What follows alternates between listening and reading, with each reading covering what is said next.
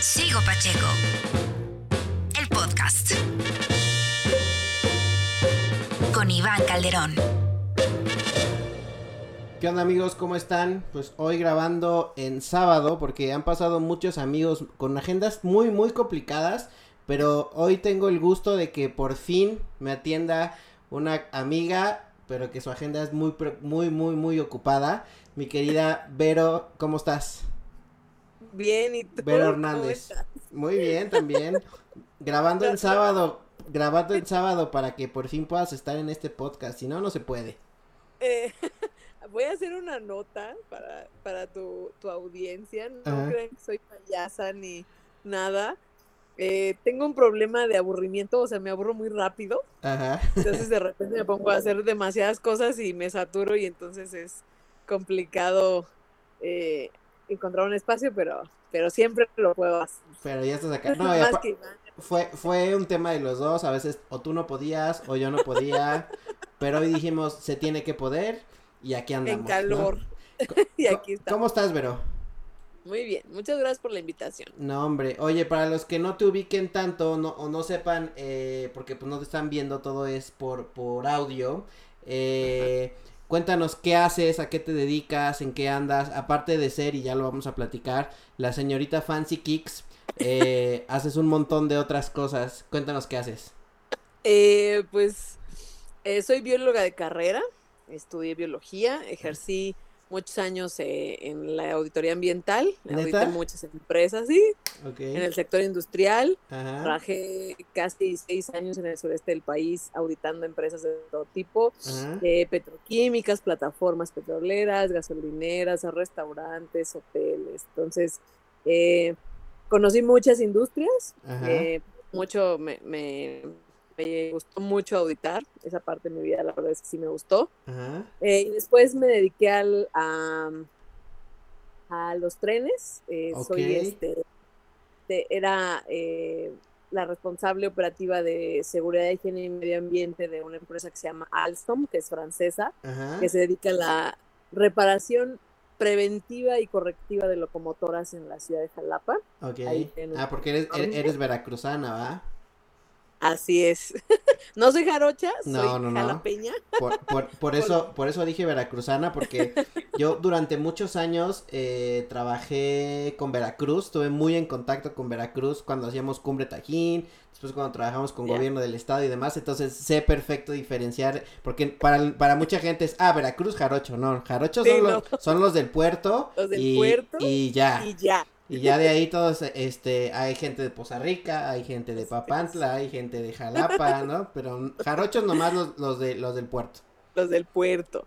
Eh, trabajé ahí y después eh, pedí mi cambio a la línea 12 del metro. Ok. Este, y me vine para acá en la misma empresa, este, para supervisar la obra. Cuando estaba construyendo la línea 12. Ajá. Todo lo que salió mal no es mi culpa, yo solamente estaba en el ambiental para que no contaminaran eh, Porque en cuestión de residuos peligrosos. Duró muchísimo esa obra, ¿no? Tres años, cuatro años. Este, y se, se, robaron mucha lana, pero bueno, eso ya es otra historia. Tú no estabas ni, ni en los defectos ni en las finanzas. Ni en las finanzas, no. Yo solo supervisaba que no, no hubiera pasivos ambientales, que es contaminación profunda de los suelos, básicamente. Entonces, a eso me dedicaba yo, a supervisar que los residuos peligrosos, pues, se, se hicieran este, se dispusieran de manera correcta. Y después, eh, la verdad es que el sector privado me, me, jugó gacho. Eh, siempre como que quise tener mi, mis propias, eh, mi propia empresa, mi propio negocio. Y de ahí salté a, pues, mi esposo y yo siempre hemos como trabajado juntos. somos coleccionistas, como pueden ver. Bueno, no, no pueden ver. como podrán ver en tu, en tu Facebook y en tu Instagram. De muchas cosas, eh, principalmente de cómics y figuras y bootlegs o, o, las, o los knockoff que son artículos sin licencia. Ajá. Este, entonces, siempre hemos tenido, o sea, trabajábamos y, y, teníamos el side business que era vender en línea en Mercado Libre los, coleccionables dobles que teníamos. Él viene también como de las mismas industrias que tú, ¿ahí lo conociste? No, él es, eh, trabajó en Costco nueve años, como gerente de, abarrotes. Él es de otro lado, es como administrador.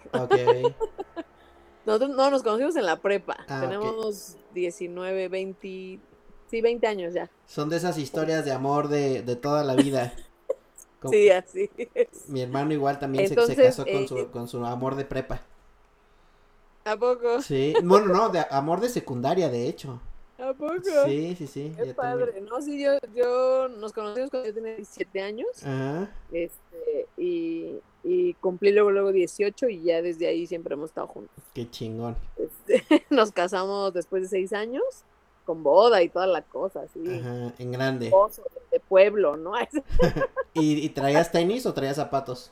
No, tenis, sí, ah. no, no, yo no uso, yo no uso zapatos de pues yo creo que la prepa fue cuando la graduación de la prepa me llevé unos tenis y de ahí siempre siempre fui de tenis. Eh, poco zapato, pero ya hace desde hace yo creo como seis o siete años ya no son nada de zapatos. Sí, no. Tengo un trabajo que me lo permite y todo. Entonces sí, más bien, se, te hizo lo que te iba a preguntar, se inventaron un trabajo que lo permitiera, ¿no? O sea, porque realmente la, la, la formación de ambos, pues era como, como muy formal, ¿no? Más la tuya, yo creo, aunque, aunque estabas en campo, pues siempre es como tratar con gente eh, más grande y, tener como cierta presentación, ¿no? O, o, o así, y, y, pero siempre tenían ese como cosquillita de lo que les gustaba convertirlo en un negocio. Sí, básicamente nuestro hobby eh, se convirtió en negocio. O sea, como empezamos a vender cosas dobles y empezamos a vender cosas en Estados Unidos, este, y cosas así. Ajá. Pues la verdad eh, dijimos, pues, ¿por qué no compramos más y vendemos más, no? Claro. Entonces, eh, literalmente la, la tienda, eh, digo, a toda la gente le da mucha risa.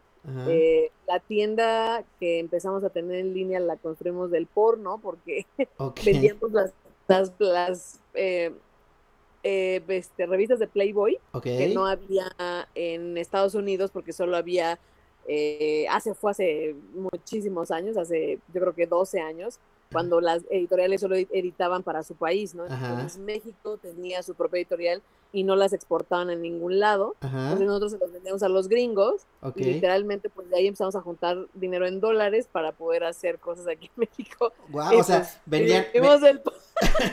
o sea, no, no sabías la historia. O sea, vendías las portadas mexicanas a gringos, así, así Elizabeth Aguilar y Maribel Guardia a gringos. Sí, Sí, la que más se vende es la de Dorismar, por ejemplo, ¿no? Porque sí, Dorismar y Dorismar embarazada pagaban hasta 80 dólares, te lo juro. Enviábamos a, Estados Unidos y de eso construimos la, la primera tienda que tuvimos en México. Yo creo que hicieron más lana ustedes que Dorismar. Pues que yo creo que sí. Me acuerdo que íbamos a comprar las revistas usadas viejas, pasadas. Eh, como pues Elías sabe muy bien inglés y yo, yo pues más o menos. Eh, redactábamos como muy bien el texto y la descripción. Y le tomábamos unas fotazas, me acuerdo. Y pues de, eso empezamos a, hacer eh, pues negocio, literal, así. Entonces, este, aparte de vender los coleccionables, teníamos dobles, pues vendíamos, veíamos que se vendían las revistas. Y fue por un error porque dijimos, pues vamos a poner las revistas, ¿no? En, Estados Unidos, pues igual se venden y sí. Y sí funcionó. y entonces ya nos podemos empezar a, a, literal, o sea, empezar a ser como, como dealers de A capitalizar. A capitalizar, ajá, y pusimos la primer tienda en una oficina ahí en Copenhague, en la zona rosa. Ajá. Este, eh, era una oficina literal y de ahí, eh, bueno, yo renuncio antes de todo esto, el, sector privado me juega una mala jugada porque era outsourcing, o sea, no era, no era de la empresa. Claro. Eh, que siempre me habían prometido que me iban a pasar y ya sabes esas promesas corporativas que nunca llegan. Sí, que nunca suceden. Yo soy muy desesperada, ¿no? Entonces, este, de repente le digo, este, le digo, le oye, ¿qué crees? Me acaban de pagar, de cuenta, me pagaban cinco pesos y me pagaron un peso, ¿no? Entonces me, voy para atrás, digo, ¿cómo? Pues resulta que se habían como equivocado en mi contrato de que era, era sueldo bruto y no neto. Entonces las chavas, las chavas vienen así de, pues ni te aviso, es, ah, pues la, yo la regué y pues ya te lo descuento, ¿no? mi agua va, Madre. O sea, una, una, equivocación bastante a su favor, ¿no? No, baja, sí. Entonces, este, pues hablo con la empresa y recursos humanos de la empresa me dicen, no, pues es que yo no puedo hacer nada porque pues no eres mío, ¿no? Eres outsourcing. Y digo, ah, caray. no, pues gracias, ¿no? Qué cabrones. Entonces, este, trabajaba yo, me acuerdo, hasta Tláhuac, pues hacía dos horas de mi casa. Porque ahí, pues era, era, como el inicio de la, de la obra, ¿no? De la obra, sí. Entonces, me, depende qué tramo me asignaron, a veces me, me asignaron el tramo elevado o el tramo subterráneo, dependía. Entonces, este, a veces tenía yo que ir hasta Tláhuac y luego regresar a mis estaciones, o a veces llegaba a mis estaciones, teníamos tres por supervisor, ¿no? Ok. Y entonces, este, me, me dice Leas, no, ¿cómo crees? No, les siempre como que me ha, Elias es mi esposo. Pero pues yo, yo ya todo el mundo le digo Elias porque es como muy familiar, ¿no? Todo el mundo lo este, ubicamos. Todo el mundo lo, ubica, ¿no? Entonces, este, me dice, no, no manches, ya no sigas ahí. Dice, te vas a, aparte que te cansas, te desvelas, no, ¿qué haces ahí? le dije, ¿qué voy a hacer? Pues vente a trabajar acá. Ya él eh, empezó a trabajar en la mole desde ese tiempo que nos ah. venimos para acá, para la Ciudad de México. Ajá. Eh, él se vino a la mole y yo me vine a la línea 2 del, a la línea 12. Y entonces, bueno, pues sí, hicimos cuentas y vimos que ganábamos lo mismo o más. Este, y empezamos a vender en línea y empezamos a vender en la página de Facebook que teníamos, que en ese tiempo empezábamos con nada, ¿no? Sí. Empezamos a crear nuestras redes sociales, empezamos a vender en Mercado Libre y ya, le, ya fundamos la primera tienda y este Después eh, crecimos la tienda y luego pusimos otra en Barrio Alameda. Y luego nos cayó el SAT, se llevó todo. siempre tiene que eh, haber, ayer lo platicaba con Iván Trujillo y es siempre tiene que haber ese, ya íbamos súper chingón y, ¿no? Como, como una serie, ¿no? Sino que qué flojera ir todo ascendente, qué, qué hueva. sí, no, aparte, eh, sí nos ha tocado como esta buena suerte de que nos, pasen cosas para vivir al límite. La verdad es que sí, sí, sí, he, sí he, vivido como muy al edge casi toda mi vida de, eh, por ejemplo, me acuerdo mucho de cuando subieron los envíos entre México y Estados Unidos, que costaban 19 dólares y podías enviar lo que sea básicamente y un día madres, ¿no?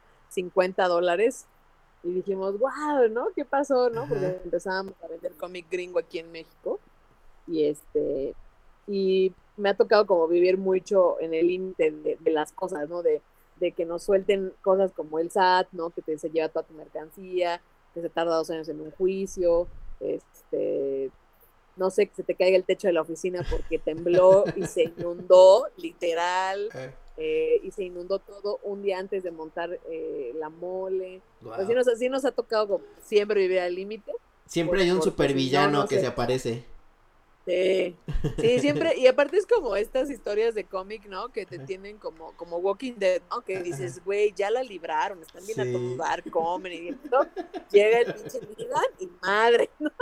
Llega, llega el SAT y madres. y mata a Glenn y entonces así, ¿no? siempre nos, es como una historia de cómic vivir al límite. Eh, eh, y siempre, siempre pues, he vivido así, ¿no? Eh, los cambios como muy bruscos nos, me, ha tocado que, que, me sucedan y pues supongo que eso ha hecho que, pues se aprenda más, ¿no? Claro. siempre ese, ese miedo de que algo me pase se me quitó hace muchos años. la primera vez que renuncié a un trabajo. Entonces, como que estoy muy acostumbrada a que el miedo no me paraliza, ¿no? Como que me impulsa a, decir, no mames, muévete, ¿no? Sígale. Sí, claro. o sea, me han pasado cosas muy, muy feas, desde que se me ahogara la hija de un amigo en las manos o cosas así. Eh, y pues no me paralicé, ¿no? Traté de salvar la vida, no lo pude lograr. Fue un accidente, pero pues ni modo, ¿no? O sea, son cosas que pasan eh, y siempre he hecho como, como eso, ¿no? Y creo que eso me lo enseñó mi abuela, que no me paralice el miedo y, eso es lo que he tratado como de, de, dejarles ese, ese, esa enseñanza a toda la gente que ha sido mi staff, empleados o trabajadores o compañeros de trabajo, pues siempre como que les trato de decir que no te paralice el miedo, ¿no? Sí, no. Porque, porque yo creo que que es lo único que te puede matar o que te puede salvar. De acuerdo. Sí, no, y si lo, si lo, si ya está, ya está la tragedia ahí presente, ¿no? Se llame como se llame, se llame un accidente, el SAT, la empresa francesa cabrona, o el nombre que le quieras poner, siempre vas a tener a ese enemigo ahí, entonces mejor es que venga para ver de qué forma viene y cómo lo, cómo lo sacamos adelante, ¿no? Y sabrás que vendrás vendrá más fuerte o no, pero pues tratar de sacar la, la, la mejor versión después de eso. Sí, la verdad es que eso, eso me ha dado mucho aprendizaje, mucha como, como, pues no decirme la pelas vida, pero sí como de, sí, ya te conozco, ¿no? Pues ya sé qué tan ruta eres. Exacto. Y, te puedes poner, entonces pues, eh, pues ha hecho que, por ejemplo, en, esta cuarentena pues no, no me esté picando los ojos o esté preocupada, ¿no? O sea, eh, nos ha tocado, me, me tocó eh, incluso en la, en la industria eh, cuando estudia, cuando estaba auditando empresas, ver accidentes de calibres que decía yo, no manches, les van a clausurar la empresa, o, llegar y que Profepa nos le cerrara las empresas literal porque estaban contaminando así a, lo descarado. Me tocó ver gente que se la llevan a la cárcel pues, porque son los delitos ambientales se pagan con cárcel, eh, sin derecho a fianza. Entonces, como que ese tipo de cosas me han, me han como formado pues para que yo le pueda transmitir a toda la gente con la que trabajo que pues no pasa nada, ¿no? O sea, siempre hay algo que se puede pasar, ¿no? y que siempre hay alguien que está peor, ¿no? Sí, sí, ¿no? Entonces, o, que, o que sí puedes, ¿no? O sea, que, que ese miedo o esa, no sé, como temor, eh, nervios, como le quieras tú llamar, eh, siempre tiene solución. O sea, mi abuela decía que todo tenía solución menos la muerte, creo que sí. Pues sí. o sea, porque creo que lo único de lo que no puedes revivir es de, donde te fuiste. Este, ya, ¿no? Entonces, todo eso, pues he tratado, ¿no? Como de darle a, sobre todo a las, a, mis, a mis mujeres que tengo a mi alrededor, ¿no? Que es empowerment, ¿no? Que en el equipo ahorita donde estamos colaborando, este, hay muchas mujeres, este, las, las he tratado de, darles el empowerment de si puedes, decirlo, de si hazlo, si, si la regas, ni modo, te levantas, lo compones y le sigues, ¿no? Y que en esto pues lloras, te calmas y le sigues, ¿no? Entonces, como darles esa seguridad que, que pues, yo como, como empleada alguna vez no tuve. Claro. Y, pues lo que he tratado como de hacer, ¿no? De, de, que la gente no, a mi alrededor no, no, no sienta que, que no le dejas algo, ¿no? Creo que es como lo más importante para mí de, de esta, de esta vida es eh, dejar un legado de, de que sí se puede, ¿no? Sí, de, de transformar todas esas experiencias que has tenido en diferentes industrias y darles como, mira, el caminito está así, te puede pasar un millón de cosas, pero nomás no te tires tan cabrón porque mañana hay algo que hacer, ¿no? Sí. Oye... y, perdón, sobre todo es como, este, digo, mucha gente que me conoce le da mucha risa que siempre les cuento una historia, porque tengo una familia muy grande, eh, les pasa de todo, a mí me pasa de todo, eh, y tener familias tan grandes eh, hace que pues siempre aprendas como de, ay, no, no manches, sí la regaron en serio, ¿no? Pero pero eso te ayuda como de, bueno, eso no lo voy a hacer porque ya vi que por ahí no es, me voy para otro lado, claro. ¿no? Entonces es como, eh, mucha gente no me cree, pero sí tenemos dos fiestas al año de los Hernández y los Jiménez, que somos como 250 de cada apellido. ¿Y todos son jalapeños? Eh, todos son jalapeños y alrededores. Este, pero literal mis tías lo hacen pues, que no nos casemos entre primos, porque sí, literal somos muchos. Entonces sí, sí, sí cuidan como el linaje y es como muy raro porque dice, ok. ah, bueno, está padre. Ese de esa mesa de ahí es tu primo, ese no, porfa. Sí. Yo me... ese, todos estos son tus primos, ¿eh? Mira, o tus tíos, o así, ah, ok. Ni los veas. Eso me da mucha risa pero tener como ese background también, pues le, digo, pongo, me pongo siempre de ejemplo porque pues nos me ha pasado tantas cosas que la gente a veces como aprende de lo que realmente tú vives, ¿no? Pues, claro. Ahorita que contabas de tus familia, yo me acuerdo que una vez me contaste por Instagram eh, el, tema de, de los funerales, ¿te acuerdas? Que, que, que no, no sé si en Jalapa o, o de donde es tu familia, se, nalgueaban entre ellos para no dormirse o cómo es esa anécdota? Es que en Veracruz, eh, bueno, en mi familia, siempre, como somos tantos, eh, nos vemos en funerales o fiestas, ¿no? Claro. Entonces se, muere tanta gente porque literal tuvimos una tía que tuvo 25 hijos, ¿no? Entonces era como de, ah, su madre, ¿no? Entonces, eventualmente siempre se muere alguien, ¿no? La muerte siempre ha estado como cerca de nosotros, siempre estamos como acostumbrados a ir a funerales, ya se murió, ya se murió.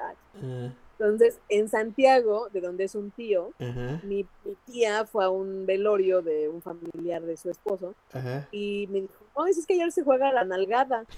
Y me dijo, ¿qué es eso? Dice, pues es que nos empezamos a nalguear en la noche para no, para no dormirnos, pero nada más entre hombres. O sea, o son puros hombres o son puras mujeres, ¿no? o sea, guardan el respeto. Sí nos nalgueamos, pero con respeto. Es que allá es como, es café negro así súper caliente para que no te duermas, agudiente, porque es lo que pasa allá, y en moladas, pero este, enchiladas, pero de chile seco, para que no te duermas, o sea, te pique tanto que no te duermas. Entonces, porque básicamente los velorios es para acompañar, eh, digo, la creencia es el alma del muerto en, lo, en su viaje, en el, mientras está con Caronte, ¿no? Por así decirlo, que ya nos lo enseñaron en Coco, que es lo que pasa. Entonces, eh, sí me daba mucha risa eso, y te lo conté porque literal... algo me preguntaste y le dije, bueno, pues lo peor sería jugar a la nalgada. A la nalgada, y yo, ¿qué? en un funeral jueguen a la nalgada. y es como muy cotorro porque sí, literal, se juega a la nalgada para no dormirse, ¿no? Digo, creo que ya ahorita en estos tiempos ya es como más respetuoso. Porque, pues, pues porque hay tías y así, ¿no? Pero como que era un juego. Para no dormir. está muy chistoso. Oye, y entonces, siempre estuvo presente de se dedicaran a lo que se dedicaran contigo y con Elías, que también creo que funciona muy bien esa mancuerna y esa relación porque pues, se apoyan, ¿no? Y tienen gustos muy similares. Eh, siempre está presente el tema de, la, de las colecciones, ya sea con eh, cómics, eh, juguetes eh, y sneakers. ¿También los sneakers han estado presentes siempre? Sí, sí, los, los sneakers han estado presentes desde que, yo creo que desde el 92 en mi caso, Elías, yo creo que también. Ok. Este, yo, yo me acuerdo que mucho, eh, mi primer par lo, lo, vi en una revista de mecánica popular que mi papá compraba. ¿Te acuerdas que mecánica popular en los 90 era como el catálogo para hombres? ¿no? ahí venía de todo. Eh, cosas para hombres literal, o sea, tenis, pants, ropa, relojes, vinos, whisky, lo que sea, ¿no? Sí. Entonces, mi papá las compraba porque mi papá es médico, pero siempre quiso ser mecánico, ¿no? Ok. Eh, entonces compraba la revista de mecánica popular porque siempre le gustaban los coches y yo los veía y yo decía, no manches, entonces me acuerdo mucho haber visto eh, el Reebok Instapon Fury, este que se infla. Ajá, sí, el que eh, se infla de los laces. Ajá, entonces yo cuando lo vi dije, yo quiero eso en la vida, ¿no? como mi focus. Porque era una silueta, bueno, sigue siendo una silueta como, como muy disruptiva, ¿no? O sea, como rara. Sí, sigue siendo como, a mí me gusta mucho, la verdad es que me gusta mucho esa silueta.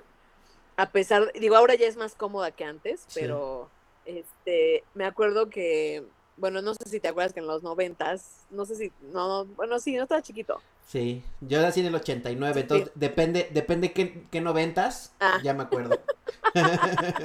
no, en los noventas eh, era muy eh, común que las chavas tuviéramos como un eh, papel unicel o, corcho para como colgar tus goles en la vida. Ya, sí. Este, y yo tenía uno, obviamente, y lo puse esos tenis ahí así como de esto lo voy a conseguir algún, día, Pasaron 20 años porque literal ese color y ese ese modelo, el color, el modelo hace como sí, como 20 años después lo conseguí, pero no en ese color, hasta que salió una revisión en todas las tallas y entonces ya me lo pude comprar.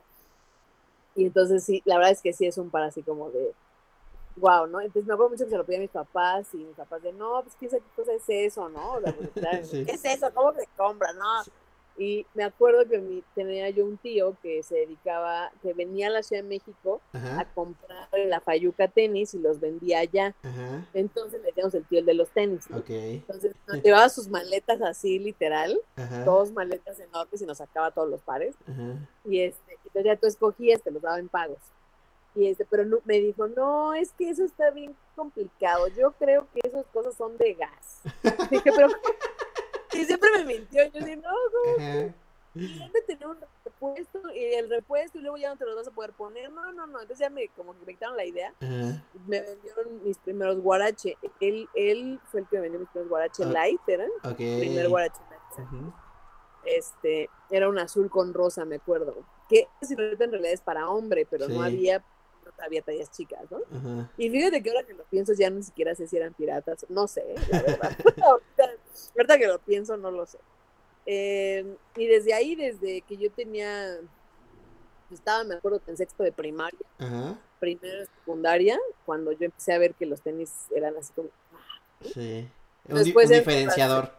te, eh, entro a la secundaria, este, y igual, ¿no? O sea, por lo menos cada año me cambiaban mis tenis, este, y decía, pues ya, ¿no? Entonces ya les buscaba algo que me gustara, la suela, no sé qué. Ajá. Y en la prepa, este, conozco a gente que se dedica al skate, Ajá. y, ahí había una tienda, ¿viste Midnighties? Sí, claro. La de Jonah Hill. Así fue mi, así fue mi juventud de Ajá, la prepa. qué. Igualito, así entrar a una tienda de skate y preguntar y decir, no mames. ¿No?". Ajá. Y empecé a usar DC y Osiris, Ajá. que en ese tiempo eran las marcas que, que, pues, se podían conseguir allá. Sí. Que literal, igual, había un dealer allá que venía acá a Plaza Meave y los llevaba. Ajá. Entonces yo juntaba mi lana porque me daban domingos y aparte le chingaban. O sea, mi mamá me decía, si planchas, te pago un peso por camisa. Claro. Y dije, sí, a fuerza, ¿no? Claro. Entonces, literal, así me aplicaba para planchar, para lavar, les limpiaba. Mis papás tenían una tienda junto al hospital eh, de allá de Jalapa y limpiaba yo la tienda temprano y me pagaban, así todo lo juntaba y me compraban mis tenis o mis, mis playeras. En ese tiempo, ¿te acuerdas de la marca Escualo? Sí, claro. Muy vieja, Sí, ya no es sí, sí. nada ahorita, No. pero en ese tiempo era Había, habían todas las plazas. en todas las plazas y eran playeras muy padres, blancas, con los logos muy padres. Sí, sí, sí. Como muy surfer. Ajá, muy surfer. Digo, yo creo que ya de seguir, pero no sé si siga como tan fuerte, ¿no? Sí. Este, y entonces me, me acuerdo que me compra, me ahorraba para que un amigo que iba a Veracruz Ajá. al puerto, que era como lo más avanzado, me comprara mis playeras. La metrópoli. la Entonces yo conseguía de todos lados saber de dónde, ¿no? Porque si no, me quedaba atrás. Y entonces, este, pues desde ahí empiezo a usar como muchos tenis. Ajá. La prepa y conozco a Elías a los 17 años y Elías tenía la facilidad de viajar a México. Yo no salía literal de la casa porque mis papás eh, trabajaban como en, tenían una tienda y entonces como que el retail, ellos eran de la vieja escuela del retail donde quieren atender ellos su tienda. Sí. Entonces, Tenías que estar pegado pues al se negocio. esclavizaban, ¿no? Entonces Claro. pues no salíamos a ningún lado ni nada. Ajá. Entonces Elías me, me- sí venía- tenía la facilidad porque tenía un tío aquí. Ok. Entonces venía y entonces yo le decía, oye, ya ahorré, cómprame estos DC, ¿no? Ajá. Y así, ¿no? Me compraba unos o otros y así.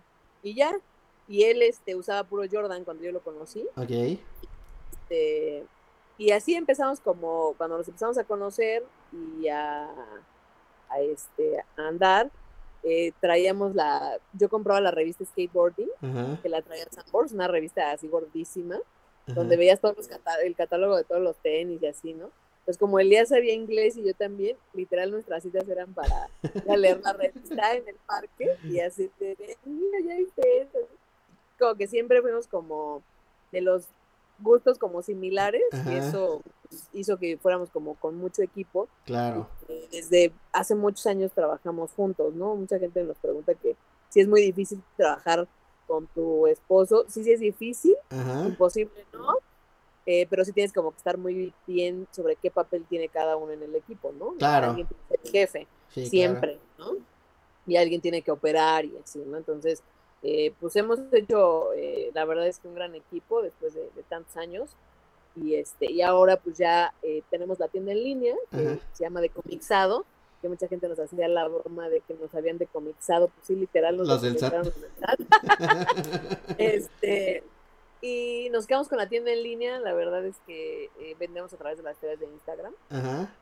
Y somos eh, parte de- del equipo de La Mole, que es la, la convención más grande de cómics, cultura pop y fantasía en la ciudad. ¿En qué momento? Porque pues yo te conocí ya, eh, por eso quería conocer cómo, cómo llegaron a los tenis, que están bien padre, como esas anécdotas que desde el parque en Jalapa se juntaban a, a, a, a ver qué venía y qué más querían comprar y demás, hasta ya tener tu cuenta de Instagram con prácticamente todos los pares de niña que todo el mundo quiere.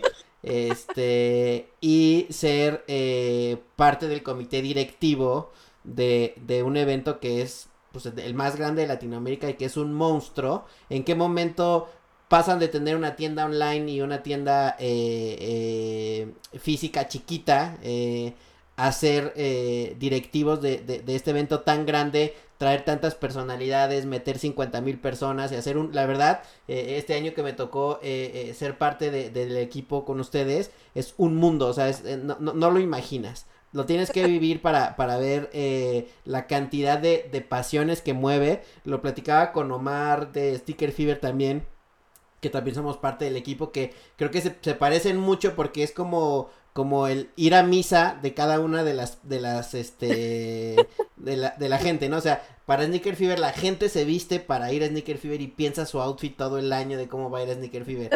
Y con la mole es exactamente igual, pero llevado a la, a la máxima potencia, una sala más grande y mucho más gente. ¿Cómo pasan de, de eso a, a, a hacer algo tan grande? Pues bueno, eh, cuando nos venimos a la Ciudad de México, este, Elías, o sea, yo trabajaba en el metro y Elías trabajaba en la mole y él con el dueño de la mole eh, hacían el evento, ¿no? Entonces, eh, a partir de, desde hace ocho años, eh, Elías empieza como a hacer esta onda de él solo, yo no formaba parte de, o sea, no éramos como un combo dos por uno, siempre hemos como tratado de, de que la gente entienda eso cuando cuando nos contratan los dos, claro. porque no somos dos por uno, somos, o sea, somos Vero y Elías por aparte, claro. porque a veces mucha gente piensa de, ah, pues los esposos y ya nos ahorramos una, no, no, Ajá. Sí, no, no, no. porque luego que... Juntos somos muy buenos, pero separados somos muy buenos también.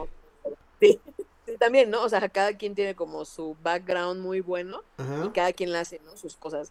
Eh, entonces, Elías trabajaba en la mole con un equipo eh, y yo eh, me dedicaba al 100% a la tienda. Este, fundamos la tienda, empezamos a tener la ubicación eh, ahí en Niza.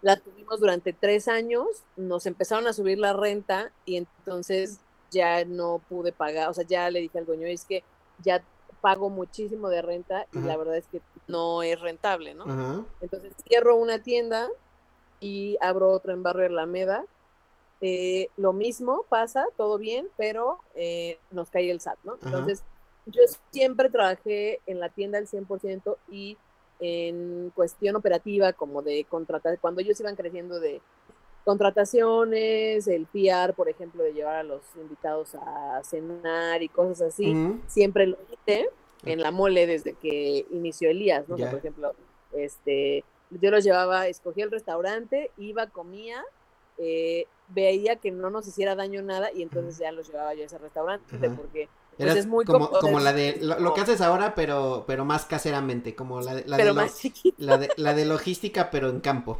Sí pero chiquito ajá, sí o sea se cuenta de yo o sea de oye ya probé estos restaurantes aquí está chido este no nos va a pasar nada pueden comer como muy internacional o comida mexicana si quieren eh, y ya no ah, bueno entonces yo pero pues en ese tiempo traíamos a tres cuatro artistas dos internacionales y todos los demás nacionales, ¿no? Entonces realmente era poquito, ¿no? Pero cada año le íbamos subiendo eh, el número de invitados, ¿no? Entonces eh, yo siempre estaba como en la parte esta, ¿no? De llevarlos a cenar, llevarlos a desayunar y todo, este, atender la tienda y eh, contratar el staff, ¿no? Por ejemplo. Sí. Y así, ¿no? Entonces íbamos como año con año y así de repente yo me, dedico 100% a la tienda y me deslindo un poco porque, bueno, ya la, la mole tenía que crecer poquito con su gente, ¿no? O sea, con su equipo, con su todo. Claro. Eh, yo me separo un poco de la mole, aunque siempre he estado ahí como de apoyo moral y todo lo demás, o sea, nunca los he dejado solos. Claro. Eh, y ya en 2017 que yo eh, cierro una, o sea, la primer tienda que era la que ya la, la, renta era excesivamente cara para el tamaño del lugar y la ubicación y todo. Eh, los dueños pensaban que porque teníamos mucha gente, pues nos iba súper bien, pero pues los gastos eran altísimos, ¿no? Se llega a tener una nómina de 12 personas para una tienda. Porque teníamos tienda en línea, eh, redes sociales, tienda física, eh, nos llegaban 4.000 cómics a la semana. Entonces imagínate embolsarlos, ponerle precio, acomodarlos, venderlos. Era una un trabajo titánico, ¿no? Sí, la operación no es fácil. Ajá, entonces lo que hago es que empiezo a rematar, le aviso al dueño, remato, me capitalizo un poco, pongo la otra tienda eh, recorto personal y me voy a la otra tienda y empiezo a cooperar eh, ya en solamente logísticamente hablando en la operación del evento, ¿no? O sea, les dice, oye, ¿sabes qué? Es que la verdad, pues no, no es, eh, no, no más no se puede, o sea, no hay gente preparada, ¿no? creo que conoces muy bien el evento porque lo has creado conmigo, o sea, siempre, digo, como, como parte de pareja, pues siempre he escuchado, pues, ¿no? Como Claro, te involucras. Cómo lo consiguieron, ¿no? Ajá, entonces eh, me dice, oye, eh, te queremos hacer una propuesta económica, que solo participes por eventos. Y yo, sí, en ese tiempo hacíamos dos eventos al año. Eh, y le digo, sí, pues la lana pues, era mía, ¿no? Claro. O sea, nadie quiere no ganar un peso más, ¿no? Entonces, este, que por cierto, paréntesis de la historia, este, eh, el dinero siempre nunca ha sido un problema para nosotros. Claro. No es como que tengamos mucho, eh, sino más bien es cada quien administra su dinero y no hay tema. Creo que eso es como, que porque todo el mundo nos pregunta que cómo lo hemos hecho durante tantos años, pues yo creo que es como no, no hacer dramas por cosas tan pequeñas. Sí, no, y, yo lo he visto y me ha tocado y, creo que por eso comulgamos tan bien. Eh, que creo que el factor, el, el factor del dinero no es un tema, o sea, se nota que no lo hacen por lana. Resulta que está siendo redituable eh, y, que, y que hay un negocio, ¿no? Y que están ganando dinero y que les va bien y así por su chamba, pero no es como esa, esa avaricia de, sí, vamos a hacer y ya me di cuánta gente entra y cuánta gente me voy a embolsar, o sea, creo que no los mueve la lana, este, y eso se nota al final del día, tanto con los clientes como con el equipo, ¿no? Sí, no, la verdad es que nunca nos, lo hemos, o sea, el proyecto es... Eh, queremos mucho el proyecto. este, y la verdad es que sí, eh, eh, hemos estado aquí eh, por, por amor, ¿no? Más bien como por amor al, al, proyecto. Obviamente, pues sí, no somos la Madre Teresa y obviamente pues a nadie no le gusta ganar lana. Tienes que comprar tus tenis que cada vez son más caros. este, pero sí hemos llegado como un equilibrio entre que pues, sea negocio y que y que sea bueno para, para nosotros, eh, o sea, que nos mueve el, el, proyecto, ¿no? No solo como de todo lo que me voy a ganar, ¿no? Entonces, este, pues me dijeron, oye, pues, eh, digo, siempre hemos estado muy claros, eh, tanto la mole como yo, que pues no hacemos los trabajos de gratis. Claro. Entonces me dijeron, bueno, te vamos a hacer una propuesta económica, te vamos a pagar por evento porque solo vas a coordinar la parte operativa del evento, ¿no? Entonces el evento yo pues, me lo sé de memoria porque lo creamos junto con Elías, obviamente yo desde afuera, pero lo conozco bien, ¿no? Eh, o por lo menos soy como ese cliente que sí sé que me gustaría recibir y trato de darle eso a la gente, ¿no? De acuerdo. Entonces, este, pues hacen la propuesta, digo, bueno, ok, vamos a, a este, a pagarme por evento, me pagan, eh, empezamos a trabajar y este en 2018 ya me dice Elías, ¿sabes qué? esto que tengas tiempo completo porque eh, ya tenemos ahora dos eventos, ¿no? O sea, empezamos a hacer una mole solamente al año y creamos el otro evento que se llama Unboxing Toy Convention, que es el coleccionables, juguetes que no tiene nada que ver con, entrete o sea, con entretenimiento como es la mole y cómics, eh, sino más bien como algo más de nicho, ¿no? Como los sneakers, las tarjetas, este, eh, juguetes, eh, bootlegs, eh, gorras, hay mucha hay muchísimas cosas que se coleccionan, la gente de veras no tiene idea. y creo que todos en México somos coleccionistas de algún, alguna u otra cosa. Mi abuela coleccionaba dedales donde, donde viajaba se compraba un dedal. coleccionaba creo que cucharitas para el azúcar.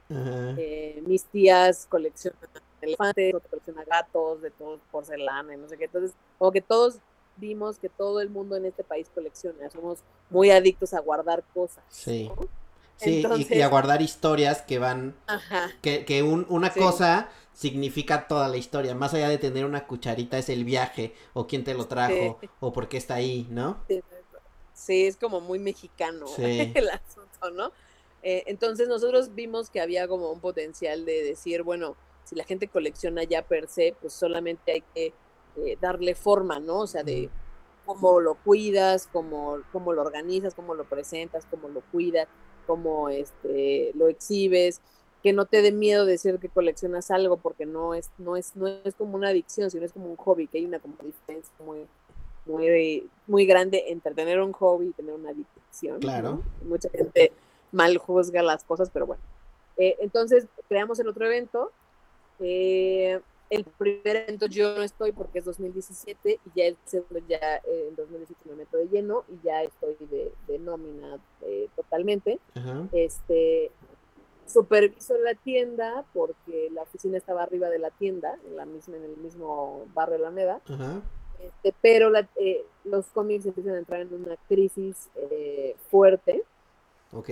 Y entonces nos llega el SAT y entonces ahí es donde decía, ¿sabes qué? Cierro eh, las tiendas físicas, o sea, ya, ya vi que no, no se puede, ¿no? Entonces solo me quedo con la tienda en línea este, y ahorita sigo con la tienda en línea. La verdad es que la gente ha reaccionado bastante bien a, nuestro formato de venta. Claro. Este, sobre todo la gente del interior de la República, que era la que nos pedía de por favor regresen, ¿no? no la verdad es que íbamos a, rematar todo, pero eh, ahorita en esta cuarentena la gente sí reaccionó, entonces pues eh, yo creo que nos vamos a quedar así como que en línea ya de, coleccionables y cómics, más de cómics que aunque está una crisis, sí sigue habiendo gente que lee, sigue habiendo gente que colecciona. La verdad, hay mucha gente que colecciona ya muy escogido. Entonces, pues, estamos dedicándonos a, eso, ¿no?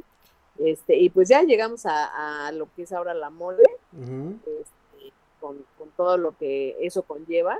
Este, y pues ya nos, nos, nos dedicamos a hacer como, como esta parte de, de pues construir la marca y que la gente vea que la mole da para mucho más que las marcas se interesen en la mole, que piensan que somos como ñoños hablando de cosas ñoñas, pero en realidad eh, nos pusimos de moda desde hace 10 años con el universo Marvel en las películas.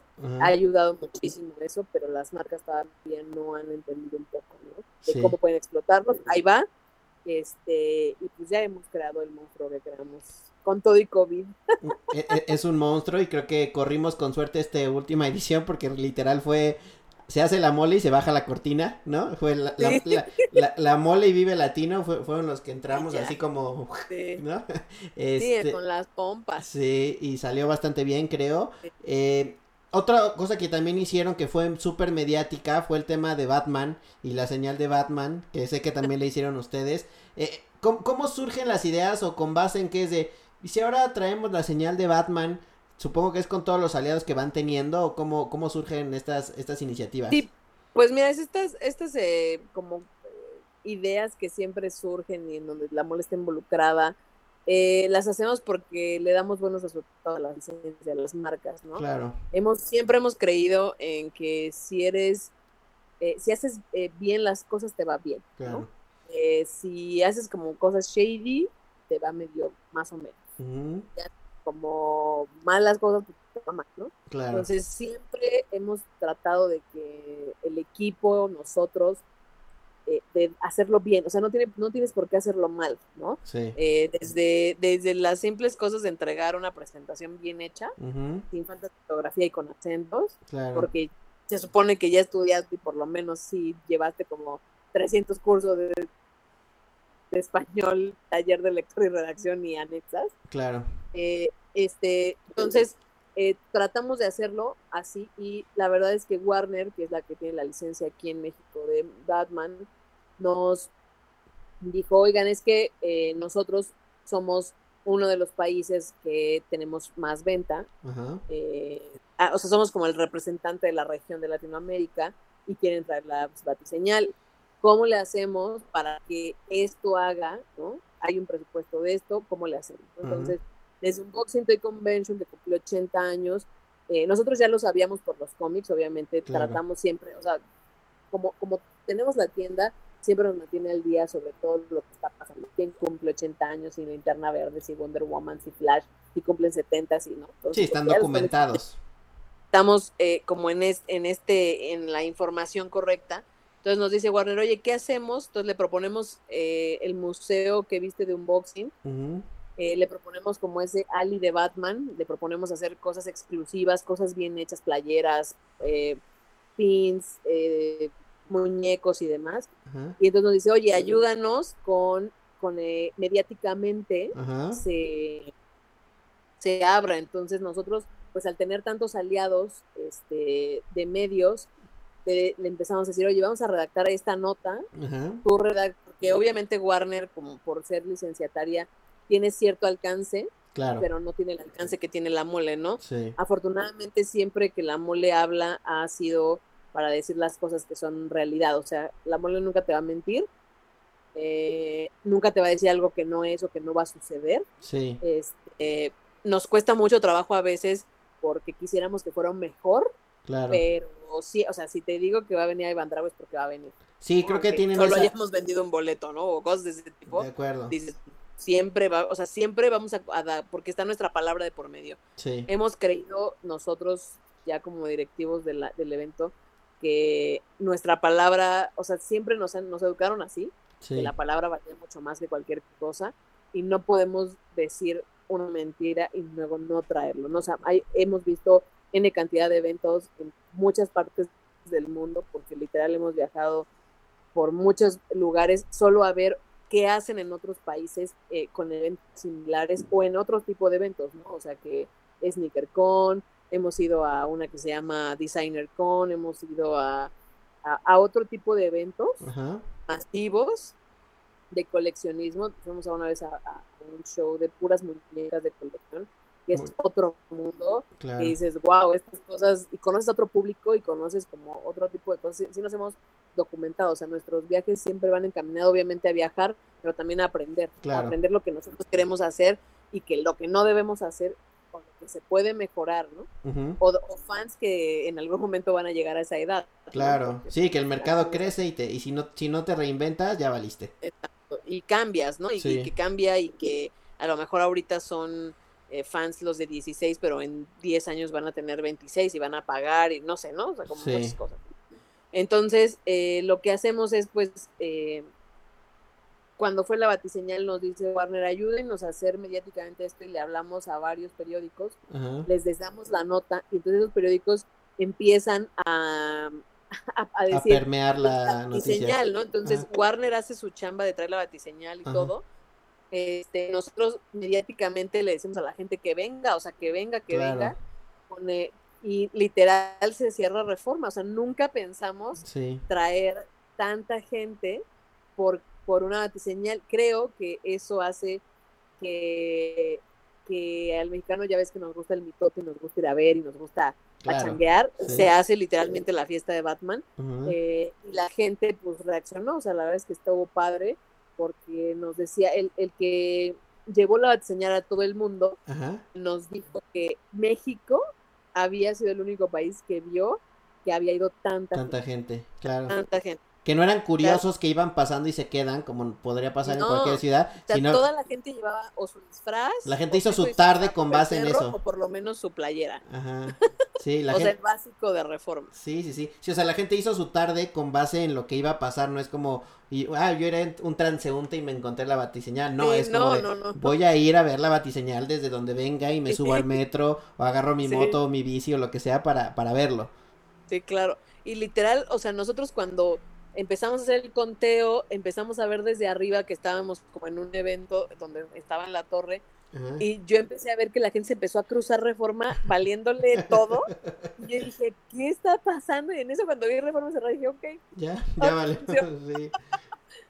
La gente reaccionó muy bien, o sea, la gente literal fue de fiesta, fue a ver la batiseñal, a decir, yo, yo estuve ahí cuando la batiseñal se prendió porque en México fuimos las, eh, una de las ocho ciudades donde se llevó la batiseñal y al de, de, Batman, ¿no? Entonces eso está padre y nos deja un muy buen sabor de boca porque eh, mediáticamente eh, la gente cree en lo que te dicen, ¿no? O sea, es, viene de una fuente confiable entonces, cuando sabemos que fue un evento concreto, la gente dice, sí, voy, ¿no? Claro, sí, creo que se han convertido ustedes en esa voz eh, de la industria del entretenimiento que vende certeza, ¿no? Como tú decías, si, digo que viene Big Man, viene, si viene Jean-Claude Van Damme, viene, si digo que vienen los Power Rangers, van a estar, eh, independientemente de todo lo que pase alrededor, que no es nada sencillo y también me gustaría preguntarte eso, este, pero la gente está segura que si la mole lo dices porque va a suceder y, y, y tienen ya una, un fandom muy importante que me tocó ver muy de cerca, más todos los nuevos curiosos que se van sumando, entonces pues sí, se han convertido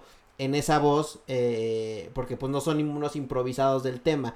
¿Cómo pasas de leer tu cómic en, la, en una plaza en Jalapa a, a, traer a Tom Welling, a los Power Rangers, a Jean-Claude Van Damme, que tienes ahí una anécdota interesante con Jean-Claude Van Damme y un Power Ranger. Este, ¿cómo es ese ese boom que un día te despiertas siendo Vero en Jalapa y otro día creando y siendo una baraja más de la de la entretenimiento en México y una baraja importante, tener el metro el turibús, perdón, eh, rotulado con tu marca, y todo lo que hay alrededor de la mole. ¿Cómo es ese choque para ustedes?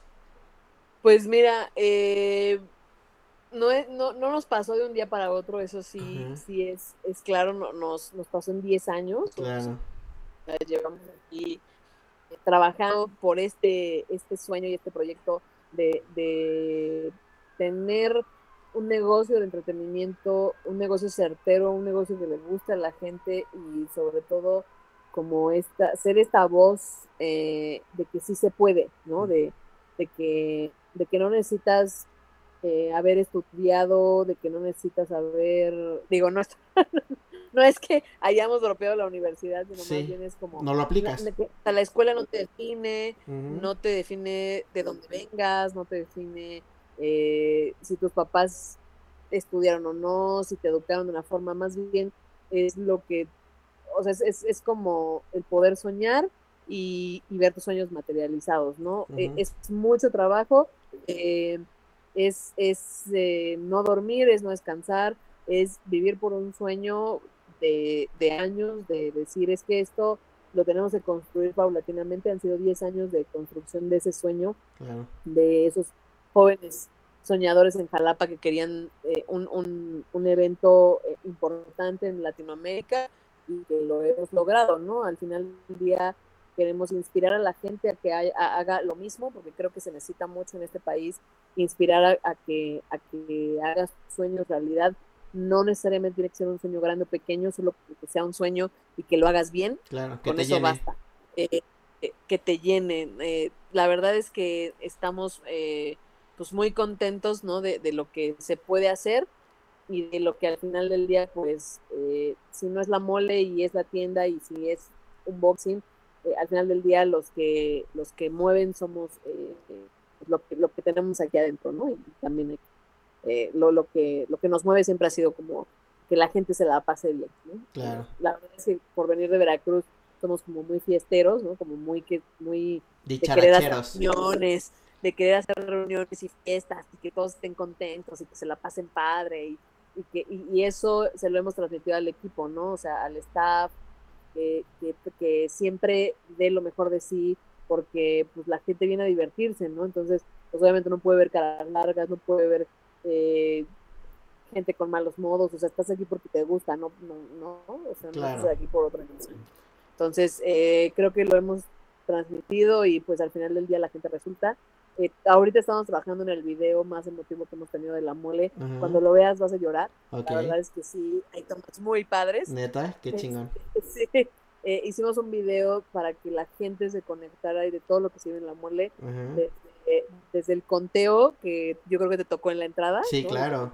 10 que nadie lo hace a nivel mundial, nunca, bueno, San Diego sí lo hace, Este, pero principalmente eh, eh, el, el, socio mayoritario, eh, Ignacio, que es el dueño fundador, siempre le ha gustado hacerlo, ¿no? Entonces la gente sí se prende y sí es como, híjole, ya están contando y ya me paro y y ves ese pasillo lleno de gente para lista para poder entrar. Sí. cantando, cantando, tocando, preparando su disfraz. O sea, yo lo vivía como, como estas carreras o estos maratones, ¿no? Que la gente está en la línea de salida, eh, como mentalizándose todo lo que pensó para llegar ahí. ¿No? Entre su disfraz, lo que van a comprar, con quién viene, ¿no? O sea, como el día, de, el día de Navidad todo el mundo esperando en ese pasillo, creo que ilustra muy bien lo que significa la mole, porque también, también ves gente de todo tipo, o sea, tú pensarías que, que, que es para un segmento, como tú decías hace rato, como o nerds, ¿no? O clavados en la, en la, en los cómics, o gamers, no, literal ves gente de todo, de todo, de todo tipo ahí en, en un mismo momento. Sí, eso, eso es que lo que vale la pena todo, las, los enojos, el estrés, el desvelo. Eh, la industria del entretenimiento es complicada, la producción de un evento es complicado. Totalmente. Eh, al final del día, eh, ver, ver que la gente empieza a contar y que entran con tanto entusiasmo, dices, híjole, vale todo la pena. Claro, y creo que más este año va, vas a ver más por toda esa incertidumbre que se vivía, ¿estás de acuerdo? O sea, es, Aún cuando varios están diciendo que no es lo ideal, ¿no? Este está lleno por la pasión que tiene y afortunadamente todo salió increíble y no hubo nada, pero pero teníamos eso en contra de que la gente pues estaba como dudosa y de no se junten ya, no se saluden, ¿no? O sea, ya teníamos este miedo iniciando de lo que estamos viviendo ahora y eso importó poco por la pasión que, que imprime en la gente. Hicimos muchas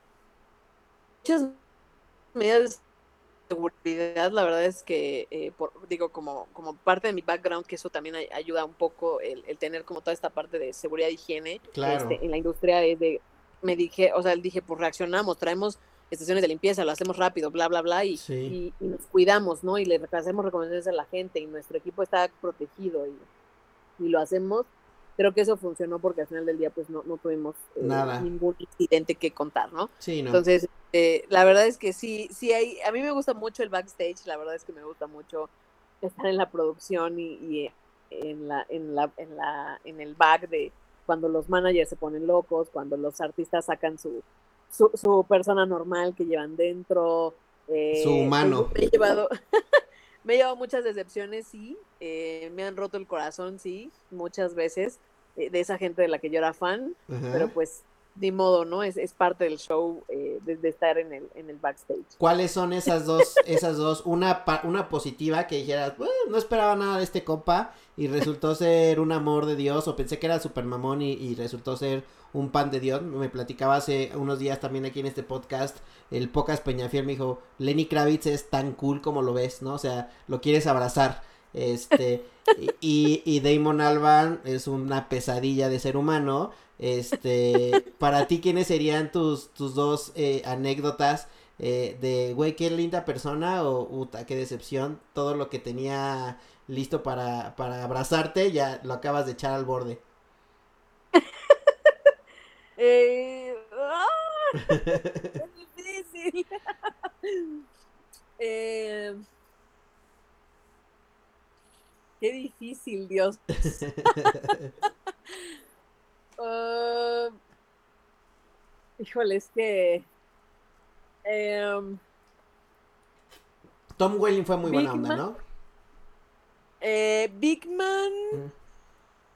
Nunca pensamos que el señor le tuviera tanto respeto a los fans. Creo yo que él es el único que literalmente si es un caballero, es a pesar de que estaba muy cansado, a pesar de que fue sold out y se vendió todo, yo, nosotros le decíamos, oye, ya no personalices el, autógrafo, ya no te pares para las fotos, o sea, ya tómatelas así. Hay 100 personas que nos están mentando la madre a nosotros. Ya es lo más genérico. No a ti.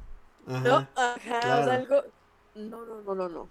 Ellos pagaron y yo voy a estar aquí ya así de ¿qué? Madre. Ok. Eh, eh, creo, y pues así literal hasta el final personalizó el, el, autógrafo, tomó las fotos. Eh, y creo que él eh, sí es una persona que sí sabe separar entre su personaje y su, y su persona. Ok. Eh, y al final las dos son unas lindas personas, la verdad. Ok.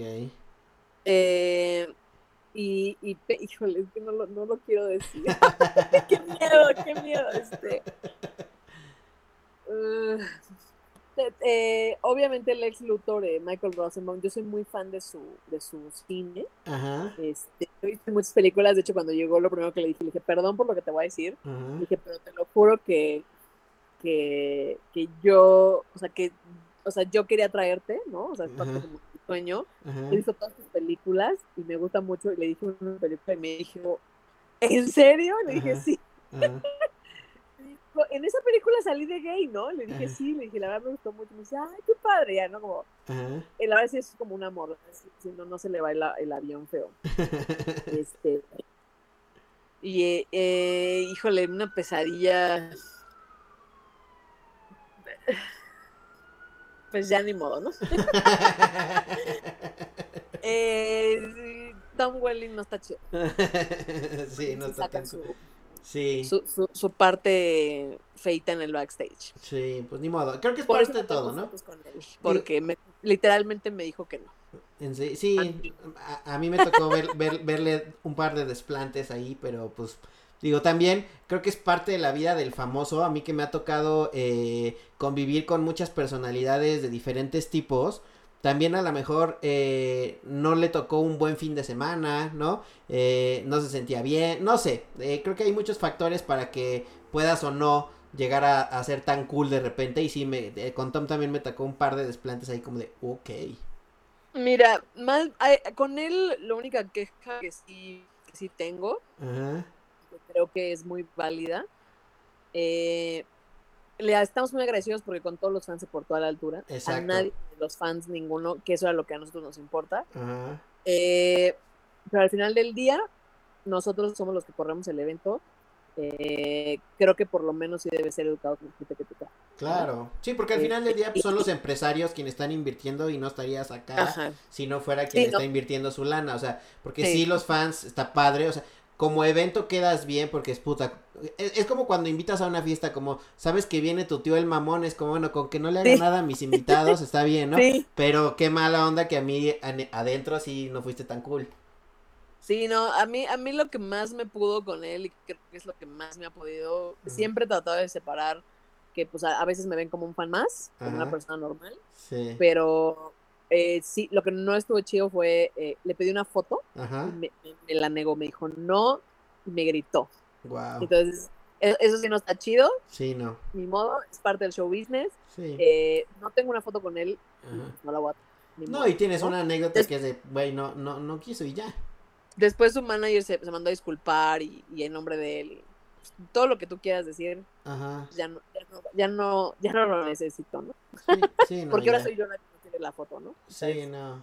Ese es, digo, es mi modo, es parte del show business, pero sí, sí nos ha tocado como... E, él creo que es el único, fíjate que Van Damme, a pesar de que es muy Van Damme, eh, nunca jamás fue grosero. con nadie del equipo, con nadie. Sí, eh, sí, tiene como, pues obviamente cosas de artista de pido esto, esto, esto, ¿no? Pero no, nunca jamás se negó una foto con nadie. ¿eh? Con nadie. Ni con su escolta, ni nadie. Y, mira que hay grandes diferencias, creo yo, digo, tú sabrás más, pero según yo, Van Damme, Tom Welling, pues no, pues nada que ver entre trayectorias y pues demás, no hay, no hay, no hay comparación, pero muchas veces no es la, la trayectoria así, sino las personalidades, ¿no? Sí, más bien creo yo que el eh, Tom Welling yo creo que lo que le pasó con nosotros, porque también se la negó al jefazo, jefazo. Ok. eh, este, yo creo que lo no entendió quiénes éramos. Ok. O sea, como que los ninguneó o qué? Ajá. Sí, sí, nos dijo, no, estoy en mi descanso. No, no, no quiero. Nos quedamos así. Dijo, ah, perdón, sale, bye. Nos vamos y jamás regresamos. Jamás en toda la tarde. No, pues no, qué hueva. Creo que ahí también es parte de la chamba de un manager, ¿no? Eh, Exacto. Explicar quién va a entrar y quién no va a entrar, ¿no? O sea, porque es de, te, estoy, te estoy trayendo a quien, a quien firmó tu cheque y a quien te puso en business, ¿no? Sí, no. y a quien te ha dado de comer los últimos tres días. Sí, o sea, eh, Digo, sobre todo es porque estábamos literal en el green room con ellos cotorreando. O sea, obviamente no, no, no soy su intérprete ni nadie, ¿no? O sea, yo ya me había presentado con él y todo, pero pues bueno, ¿no? Pero es parte, es, parte de la historia y tienes que pasar, a, a, a, todo mundo le ha pasado esa... Sí, no, él sí me rompió así, literal me salí. Yo tenía muchas ganas de mentarle la madre y de llorar, pero dije, no, Sí, no. Y, te, te y es triste porque al final del día es una decepción. A nosotros nos pasó en Cumbre Tajín eh, con Billy Corgan. Nosotros también teníamos muchas ganas. Nosotros no nos tomamos fotos también un poco por eso, para no incomodar y demás. Tenemos como ese de, bueno, quédate con, la, con la anécdota y demás. Claro. Este, pero fue muy mamón. Incluso fue mamón con, con los eh, viejitos totonacas, porque en Cumbre Tajín, ya lo sabes tú muy bien, todos los artistas o la mayoría se les ofrece eh, dar un recorrido, que les hagan una limpia, que conozcan la zona arqueológica. Todos, te puedo decir que todos, que pasó desde Bjork, Regina Spector, Calvin Harris, todo el mundo fascinado, eh, incluso querían quedarse más días para conocer más de la cultura y así, y, y Billy Corgano, y todo fue así como de, puta. Sí, te, queda como de, güey, crecimos con tu música y demás y te estás portando así, qué triste. Sí, eso es, eso es como algo lo que me pasó. Yo casi no pido fotos, precisamente por eso casi siempre me voy al final el domingo cuando ya como que ya estamos en el backstage acá en confianza. Eh, pero por ejemplo, Michael Rosenbaum literal nos va a pedir foto a nosotros, ¿no? Le oigan ustedes, manches, o sea, porque él sí se, o sea, sí le, ¿no? Le eh, pensó dos. Él sí sabe quién es quién. ¿no? Pues que tampoco, creo, creo que también digo, no, no es que el manager, creo, que voy, voy, a regresar dos minutos a lo que yo dije, no es chamba del manager, o sea, sí el manager le tiene que decir, pero, eh, tampoco es tonto, o sea, pues ¿quién pensaba que llegara eh, eh, Don, Don, Don Mole? Ajá, exacto, o sea, si estás en backstage y, la, y pues, pues evidentemente... las mismas tres personas que no es ni tu escolta ni tu intérprete, claro. pues obviamente quién crees que son. Claro, o porque están acá, o por algo están acá, ¿no? Ajá. No, aparte este tenemos un cafete enorme que dice el puesto. Claro. Sí, en inglés. Sí, no, no, no. Creo que, creo que no, no, no tiene justificación. Y Michael Rosenbaum a toda madre. Sí, no, él sí, un amor, la verdad. Eh, así como es en, en, en, con los fans, es con la gente en general. Eh. La verdad es que, bien, eh, sí me llevo un buen sabor de boca. Él, él sí, la verdad, sí. Y de los de cómics, ni se diga, digo, obviamente sí nos ha tocado, o sea, de repente cuando muchos de los de staff preguntan, no me dicen por mi nombre, que estos me dicen jefa, este, me dicen, jefa, ¿qué la gente de Estados Unidos no toda es culta? O sea, ellos pues, los tienen como en un concepto, ¿no? Que son primer mundo. Que no, pues no todos, ¿no? Sí nos ha tocado anécdotas tan chistosas como gente que nos preguntó que a cuánta distancia de su hotel estaba el teléfono más cercano. O sea, una persona que vive en Nueva York y nosotros nos quedamos así como de, ¿es en serio que nos estás preguntando esto en un mail? Tienes un teléfono en tu baño, güey. Como a 20 centímetros. Ajá. Sí. Del, hotel en el que te voy a poner hay, hay un teléfono en, la, en latina. O sea, ¿qué, qué piensas? ¿Que es, ¿Que es Haití, no? No, o sea, no, o sea, ¿qué piensas? Es como ese capítulo de Los Simpsons donde literal se van dos kil 20 kilómetros a hablar por teléfono. O sea, en Australia.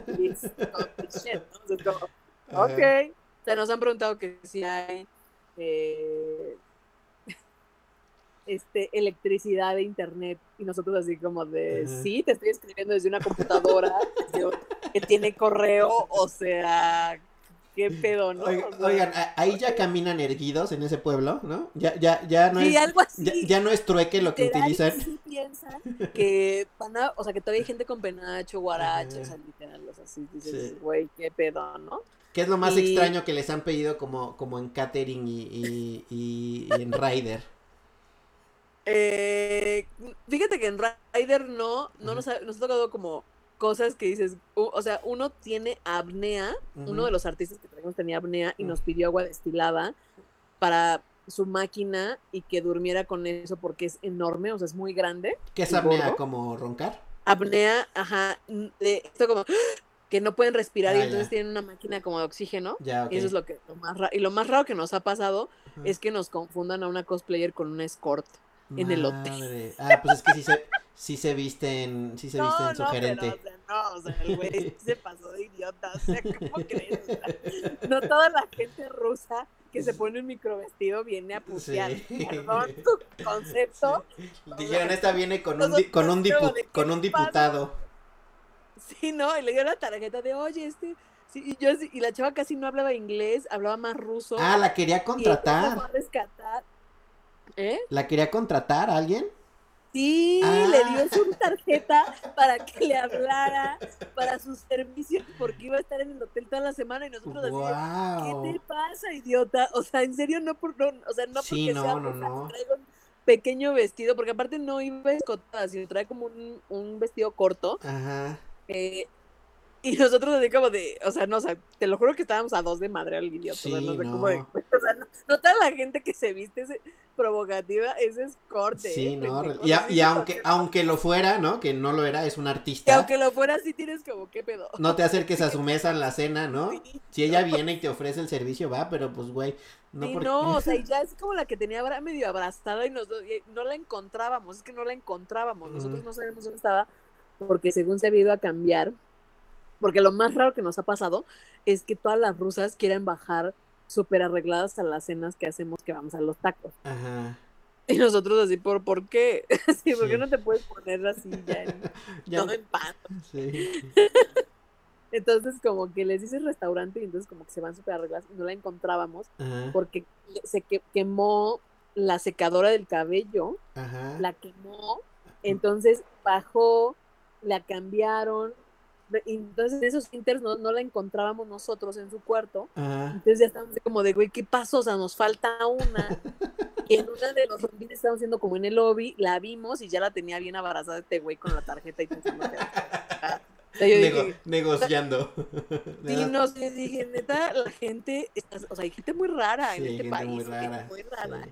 Y, muy loquita. y muy prepotente que piensa que, que puede contratar a cualquiera que tenga vestidito. Sí, ¿A quién te gustaría, eh, así como querías y añorabas traer a Tom Welling y terminó no siendo tan chingón? ¿A- con- ¿En quién piensas? Porque cuando nosotros hacíamos festivales, pues siempre vas pensando, eh, ¿no? Ya, ya trajiste a tal o ya estás en negociaciones con tal para el siguiente año. Mi sueño dorado sería este, ¿no? Tanto para ti personalmente como que marque un antes y un después para la industria, como pasó con Sneaker Fever este año, el año pasado que, que trajeron a Jeff Staple. ¿A quién te gustaría a ti como decir, güey, me estaría chingón? Eh, mira, ya, ya cumplí un sueño, ya trajimos al líder de la resistencia a Kyle Reese de Terminator, o sea, ya vino Sí. este año. Eh, ese es- ya, ya tengo media palomita, pero yo creo que sí, así alguien muy, muy, muy... Paul Rudd, eh. Ant-Man, creo que es un sueño personal, Ajá. porque me gustan mucho sus películas, humor, sus series desde toda la vida. Ajá.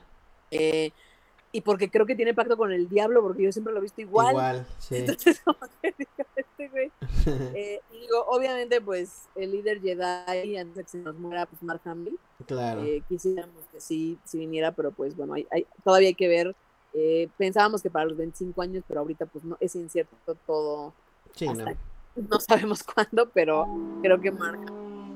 Digo, yo conozco a mucha gente ya de, de todo lo que he viajado, eh, me ha tocado que me firmen cosas. Eh, por ejemplo, Stan Lee, pues ya lo conocí desde hace muchos años. Eh, conocí a Robert Kierman, el creador de Walking Dead. Wow. eh, cosas de ese tipo ya las tengo, Ajá. este, pero Eso como a nivel personal. eh, artistas de televisión. Sí, eh, Kevin Bacon también lo conocí en Nueva York, que Wow. estaba en una en una firma, Ajá. este, pero creo que sí a, a, a Paul Roth sí sería como algo algo personal. Me, me gusta mucho su cine, Ajá. me gusta mucho Ant-Man, obviamente, eh, y creo que él sí es como igual, ¿no? Y si te dieran a elegir entre conocer a, a él o a Michael Jordan, o sea, poniendo tus dos pasiones en la mesa de, oye, Vero, llega mañana tu asistente y es, tienes que elegir una cita en el Starbucks de Reforma. Este, conocer a Michael Jordan y que te firme dos pares o conocer a Ant-Man. Ah, pues Michael Jordan no lo pienso, eso, eso, eso ni se pregunta, por favor. Entonces, te, te irías más también, a ver, eso me lleva al siguiente, eh, porque sí creo que está muy obvia, porque pues, Michael Jordan sí supera cualquier industria. Este, si tuvieras que coleccionar nada más o tenis o cómics y, y- y coleccionables, ¿con qué te quedarías?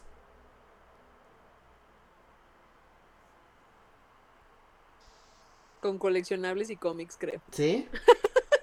Sí, es que, o sea, los tenis me llenan mucho porque los puedes usar y todo, pero Ajá. pues puedes vivir sin ellos, ¿no? Y, y creo que casi todas mis memorias y mis recuerdos y mis momentos más, eh, más, más marcados en toda mi vida han sido relacionados a eso. A ¿no? los cómics. bootlegs, a los cómics, a mucha historia entre Elías y yo es, está contada de, ¿te acuerdas cuando compramos este cómic? ¿Te acuerdas de esta, esta primera aparición que la conseguimos en 100 dólares y nadie se dio cuenta? Eh, ¿Te acuerdas cuando fuimos a Los Ángeles a una tienda de discos y encontramos cómics en dos pesos, pero cómics que valen un chingo de lana porque les vale literalmente dos kilómetros de madre? Claro. Eh, o sea, está contada como en coleccionables más que. Tiene más valor. Sí, está contada en tenis, pero sí está contada más en coleccionables. Es más, es menos, menos profunda la, la, la historia en tenis, ¿no? Eh, sí, porque empezamos a coleccionar literalmente hace 10 años, o sea, ya en forma porque ya teníamos los recursos. Eh, aunque ha sido parte de mi vida, o sea, los tenis, eh, sí podría prescindir de, algunos pares, ¿no? Digo, incluso hay cosas que, pares hypeados, que a mí en lo personal no me gustan. No te gustan. No los compro porque no me gustan, porque como todos los uso, entonces pues, hay cosas que a mí no me gustan. Yo igual. entonces, ¿no? ¿Y por entonces, qué? Hay compró. ¿Y por qué tu Instagram es más de tenis? no soy nada fotogénica, la verdad es que. Oh, no, no, de tus colecciones o de tus. De Porque tengo otro Instagram de mi colección. Ah, sí. Ah, ok. ¿Cuáles son para que la gente te siga? Pues yo te, yo, yo, yo te conocí y te y, y creo que la, la relación eh, eh, inició eh, con nosotros por el Instagram. Eh, porque tienes un Instagram muy, muy bonito y creo que no hay en México. Yo me he cansado de buscar para Sneaker Fever eh, alguien que, se, que pueda tener como la voz eh, en cuanto a la industria en mujeres. Este, y tu Instagram sí es un referente para, para, o sea, quieres ver tenis bonitos de, de, de niña o de chica o de hombre, pero bien puestos en una chica, pueden entrar al, al Instagram de Vero, pero no sabía que tenías la otra. Eh, mira, eh, lo que pasa es que divido como mi vida de la, del social media en varias cosas. Ok. En Facebook pongo mi cara porque ahí tengo a toda mi familia. Sí, es como, el personal, ¿no? ¿no? vivimos todos cerca. Eh, me hacen mucha burla mis primos de que solo me conocen por foto. Porque casi no voy a verlos y casi no voy a las reuniones y entonces... Más que cuando vas a un funeral a nalguear gente. o a, siempre cuando se puede. Eh, pero literalmente de ahí pongo todas mis fotos de todo lo personal, ¿no? Eh, la verdad es que Instagram eh, me da mucha pena que me vean como mi cara, eh, porque siento que, pues, o sea, no, no soy, o sea, no me creo nada, no soy nadie, solamente quiero como inspirar a que haya más chicas que se pongan tenis. Y creo que lo haces bien, creo que no es necesario, si no te gusta está padre y se nota que disfrutas mucho los tenis y, y creo que ya creaste una que es complicado también, como una, una narrativa ¿no? Que la gente ya te está preguntando, oye, ¿y el kick del día? ¿No? Porque para los que no sepan y no sigan a ver hoy, que les recomiendo mucho seguirla, eh, así como yo pongo los de hoy, ¿no? Que la gente también me pregunta, oye, ¿cuáles son los de hoy? Pero yo soy más básico, nada más pongo los de hoy. Vero pone los del día, pero, pero ¿qué va a hacer con esos tenis? Entonces, los de, los de la junta, hoy subió los del podcast, eh, los de los del scouting, ¿no? los de la boda. Entonces, está padre porque ya dices, ah, mira, esos los, me los puedo poner para ir a una boda. Entonces, está, está padre porque creaste una narrativa con base en, en, tu, en tu red social de, tenis. Está padre. Sí, pues lo que trato de hacer es que eh, cuando, digo, yo fui como muy, eh, pues no buleada, pero como mal vista eh, en la familia tan grande que tengo de por qué siempre usaba tenis y no iba como gente normal, ¿no? No era normal.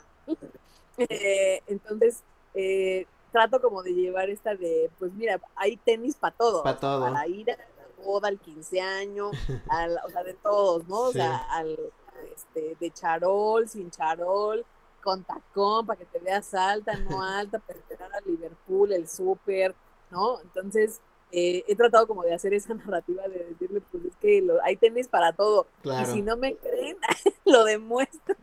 no, o, o, yo voy a usar mis tenis para todo. A mí me costó mucho trabajo y te, te, lo quiero contar porque pues también en la industria en la que originalmente no me desenvolvía, ahora ya hacemos más Sneaker Fever, la mole y más eventos, bueno, cuando hacíamos festivales y demás, pero realmente durante mucho tiempo nuestros clientes fueron gobierno, siguen siendo gobierno, ¿no? Entonces mis juntas eran con secretarios de turismo ah. y, y, gobernadores, así, entonces me costó al principio, me daba pena y, y, sí usaba zapatos, hasta que llegó un momento ya cuando tenía cierto nivel, digamos, que dije, soy el güey de los tenis y tienen que, como un tatuaje, ¿no? O sea, tienen que entender que aunque venga en tenis, sí puedo crear una estrategia correcta de comunicación para su estado. Este, y ahora ya la, la, la gente de ese nivel es como de, Ah, te presento a Iván. A él, como a mí no me gusta usar corbata, él usa tenis siempre. Entonces, como de, ok, vas creando y vas, vas empujando. Sí, vas empujando esa línea de, güey, es normal estar tatuado, ¿no? Es normal no estar de traje y, eso no resta capacidad del que traiga unos Jordan. Sí, sí, exacto. Y aparte, digo, no, sí nos hizo mucha justicia la moda. Eh, sí. que ahora está como muy mainstream el de o sea, muchas de mis primas me dan risa de, ah, yo tengo una prima que usa tenis, ¿ya ves cómo sí se puede? Ajá, sí, ya eres como la bandera, ¿no? Haga así como, claro que se puede, y también eh, soy la prima, pues, de la que vive de los cuentos, ¿no? Que, que, tengo, o sea, mucha, literal, muchos deciden, no vas a vivir de esto, y yo, ¿cómo no? Mira, sí se puede. Sí se puede, y se puede vivir contento y bien. Y bien, y viajo y todo, ¿no? Porque como que Sí, o sea, digo, en mi familia es como familias tradicionales de primero tu casa, o sea, primero te casas, luego te compras tu casa y luego tu coche y luego tienes hijos, ¿no? Pues yo no hice nada más que casarme. Entonces, y en tenis. y, andar en tenis. Entonces, eh, eh, realmente, pues como que rompí el como ese paradigma y ese molde que, que, pues al final del día también le hace bien a, la sociedad, ¿no? el decir, Ah, o sea, no porque te vistas diferente quiere decir que, que puedes no, no crear, como tú dices, restar capacidad para algo. sí, tus capacidades no se definen en cómo te veas. sí. y, la verdad es que ahí solo he, puesto tenis y arte porque literal me gusta mucho, mucho la pintura. Ajá. Eh, siempre que voy a, algún lugar visito el, Museo de Arte Moderno que tenga la ciudad. Eh, porque me gustan mucho las pinturas. Ya, digo, sí tengo como ya mi mi colección de Pollocks, creo que me faltan seis de los 15 que están exhibidos. Este, y, ya he visto varias cosas, me gusta mucho, mucho mirar pinturas. Entonces, este, eh, por eso nada más pongo eso y, tenis, ¿no? Entonces, eh, tengo otra cuenta que se llama Mrs. Fancy Bootlegs. Ah, ok. Mis bootlegs y donde pongo mi colección.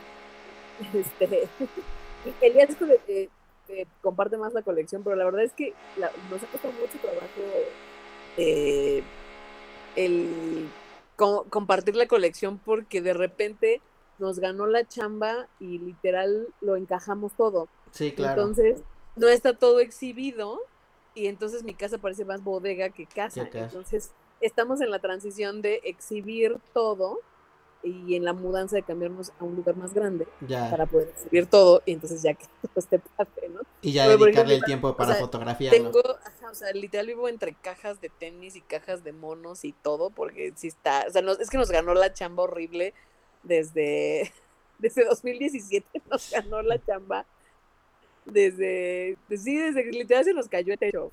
Es que eso fue tan gracioso que pasó el temblor. Ajá eh, y, y se como se cuarteó el domo, que no sabíamos que era un domo. Entonces un día cayó una tromba horrible y se empezó a inundar que no sabíamos que era tabla roca. Y entonces empezó a llover adentro de la oficina y dijimos, ¿qué está pasando? Entonces lo que hicimos es literal agarrar todo así, sacarlo, y empezó a llover en otra parte y en eso, ¡pum! se cayó el techo. ¡Wow! ¡Qué miedo! Un día antes del montaje de la mole. Entonces dejamos todo así. No, no, no, no. La zona de guerra horrible, así todo, nos ha pasado, es, es muy gracioso. Pero tienes que tener lo que platicábamos al inicio, tus archienemigos, para que te hagan más fuerte y que digas, si no me madrió el SAT, si no me madrió los franceses, si no me madrió el techo, mira, si, si no nos madrió el coronavirus, ahí estaremos el siguiente año y con más gente, ¿no? Sí, así, sí, sí lo pensamos así como de, pues qué más podría pasar que no nos haya pasado antes. nos tocó la subida tres veces del dólar, la crisis del 2008, eh, la, la, la, crisis económica del 92 en Salinas, una pandemia mundial, ¿no? sí, sí, es como de cómic. Temblores. El temblor, o sea, del 85 lo vi en papá, mi papá, yo viví en el 2017 y donde vivimos, que es la Roma Norte, es donde más le pegó. Sí. O sea, la gente ya asustadísima, entonces nos está, nos, nos ha pegado todo, entonces pues hemos aprendido a que eso, eso, pues siempre, siempre existe algo que te dice no, no chavo, estás cómodo, pero no va todo. Creo que es parte de la cultura del mexicano, ¿no? Eh, y siempre nadar en contracorriente. Y los grandes casos de éxito y las grandes historias, como la, la, la tuya y la de Elías y la de varios amigos que han estado acá, se cimienta en eso, ¿no? En, en, en sí, me cayó el SAT, sí, me rompió una rodilla, sí, no me dieron el disco, pero le chingué porque me gusta este Pues sí. pedo y, y mira, ¿no? A lo mejor podría estar mejor o no, pero mi pasión es a donde me, me ha llevado y creo que al final del día hacer como un recuento de todo esto está padre. Eh, ya para terminar, porque ya te robé hora y media de tu tiempo y sé que no ha sido fácil. este, no es sencillo. Eh, le pregunto normalmente a los invitados eh, dos cosas eh, y al final una recomendación. Las, las dos preguntas son si hay algo que te hubiera gustado que te preguntara y no te pregunté. Eh, y la otra, ¿a quién me recomendarías eh, entrevistar o invitarlo aquí a esta a este club de compas exitosos y agradables? Eh, me hubiera gustado que me preguntaras.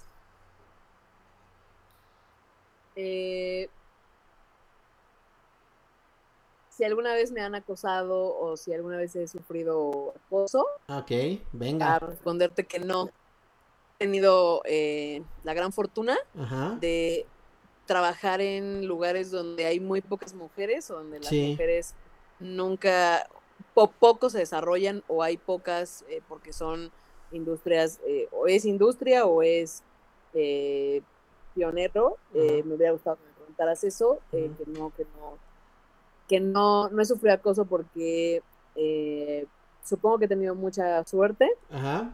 Eh, y también eh, porque creo que he empoderado a muchas mujeres Sí. a que sigan eh, los pasos sin miedo y que no porque no haya una mujer no significa que te va a pasar algo. Claro. Eso me hubiera gustado.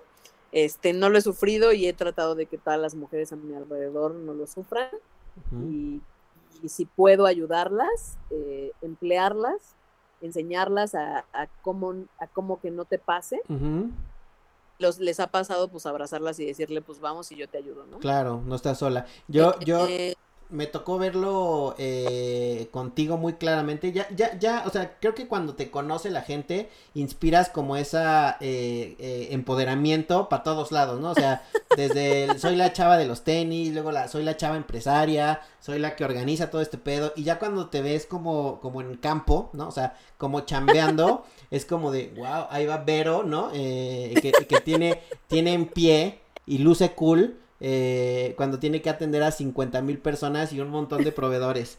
Este, entonces creo que eso al final del día transmite, seas hombre o seas mujer, eh, transmite empoderamiento y decir qué chingón que sea una mujer quien está, eh, pues como aparte de la, a la cabeza, que creo que también has recibido mucho el apoyo de Elías, pero no gratis, no porque sea su esposa, sino porque te lo has ganado. sí, muchas gracias. Nunca me habían dicho algo tan bonito. pero qué chingón que lo, que lo transmitas. Que invitaras. em, híjole. Hay varias personas. eh. Eh, Elías tiene que estar, obviamente.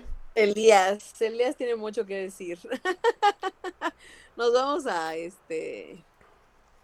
no- Nos, nos vamos a hacer la invitación cursi de invita pues, a mi marido, ¿no? Está padre. Creo que eh, este sí, deberías invitarlo a él. Él, él- él, eh, te podría dar eh, contar partes de otra, de otra, otra visión de la, de la misma historia Claro. creo que está padre ver dos versiones. Este, te va a contar muchas anécdotas igual divertidas y yo creo que eh, igual van a conocer como a esta parte que casi nadie conoce de él, que la cono yo, yo tengo la fortuna de conocerlo, eh, que es esta parte divertida que casi todo el mundo lo ve muy serio, pero literalmente es porque no se puede reír, Claro. o sea, no, no tiene tanto músculo de aquí para Ah, poder tener una sonrisa como O sea, yo. fí- Entonces, físicamente es que no se puede reír. Ajá. físicamente no puede. Y cada vez que yo se lo platico a alguien les da mucha risa Sí. porque dicen, me había dado cuenta. Y le dije, sí, sí es por eso, ¿no? O sea, yo soy una persona que me río mucho, toda mi vida me he reído Sí. mucho porque pues tantas desgracias hacen que no tengamos la vida. que- tan en serio. Entonces, este, eh, creo que Elias te podría contar eh, cómo, cómo eh, sobre todo que, que le preguntes eh, cómo es que una persona con ansiedad y depresión diagnosticada desde hace muchos años puede tener el nivel de estrés y romper el molde de que sí se puede pues sí se pueden hacer grandes cosas aún con enfermedades eh, hereditarias. Creo que el, yo estoy muy orgullosa de él, así que creo que puedo entrevistarlo. Es algo muy cursi, no le digas que lo, Le voy a poner así como en Last Dance le ponían a Jordan de mira qué opinan de ti, le voy a poner, le voy a poner este mensaje. Oye, y por último, recomiéndame dos cosas que, que, estés consumiendo tú y que te gustaría recomendarle a la gente, una serie, una película, un libro, que medite, no sé, o sea, dos cosas que yo hago y me funciona muchísimo y le recomiendo a la gente hacerlo. Mira, hay cosas que la gente no sabe que hago. Ok, ¿haces más eh, cosas? Sí, veo tres películas al día. ¿Tres películas al día? para salud mental, sí. Eh, no puedo ver menos porque si no me enloquezco. Me gusta mucho el cine, mucho, mucho. Veo cualquier cosa de, de, todo. Hago, lo hago porque en mi iPad tengo, sea, cuando estoy haciendo de comer, cuando me estoy, estoy en el baño o así, veo así pedazos y tengo esa capacidad de ver una película en cachos. wow. y, o series o así. Y eh, escucho, eh, se, se, llama música bineural. Ok. Que son beats a unos hertz.